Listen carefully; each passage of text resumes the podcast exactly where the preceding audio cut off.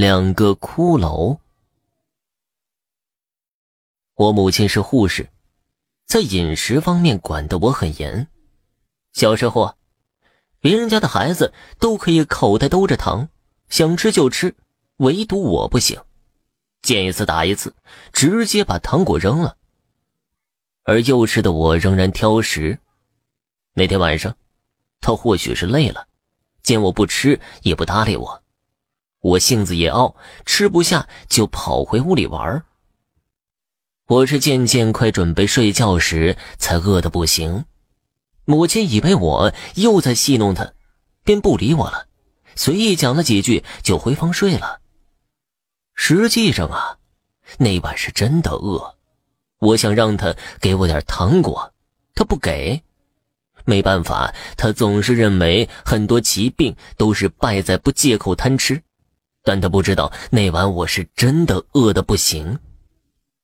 身边是已经熟睡了的阿姨，我一度以为自己会饿得睡不着，我想我会活活饿死的。实际上，我却睡着了。我仍记得我再次睁眼的时候，看到窗外已经微微泛蓝，不是夜里的深蓝，而是快天明时浑浊的蓝。这时，已有光线投进房间。就在这时，我注意到有两个骷髅在跳舞。怎么说呢？是非常诡异的画面。去过生物室的人都知道，有些骷髅是有完整的人体骨架，而在跳舞的就是这种完整的人体骷髅。他们离得我不算远，就在床边的书桌前跳来跳去，更多像是一种喜庆的舞蹈。一种幸灾乐祸般的欢悦气氛，就好像是过年了欢迎人一般的敲锣打鼓和舞蹈。其中，我甚至可以看到其中一个骷髅的肩部那里挂着个黑色袋子，袋子下面是一个小屁股。尽管如此，依旧可以看到黑色袋子底下清晰的骨骼，而透过骨骼去看。我还能看到他们身后的书桌和摆设的物体，他们是透明的，可我又能看到他们吗？难以形容的怪异，我害怕的不得了，想要去喊阿姨，说了也奇怪，我喊不了她。相反，我身体愈发轻而飘然。那两个骷髅，一个敲皮鼓，一个在手舞足蹈，不过始终没有靠近我。我觉得特别饿。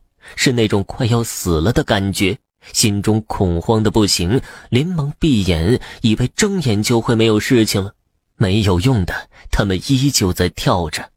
我突然便有了一种疑惑：我是饿死了吗？他们是来接我的吗？然后，大概是愈怕愈煎熬，我索性闭了眼睛，任身体上下漂浮。也不知道是什么时候睡着了，再起来一切正常，没有骷髅，什么都没有。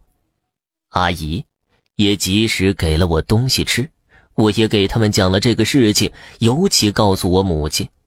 父母以为我在埋怨他们，安慰了我几句就罢了。但在我心里，这始终很恐怖。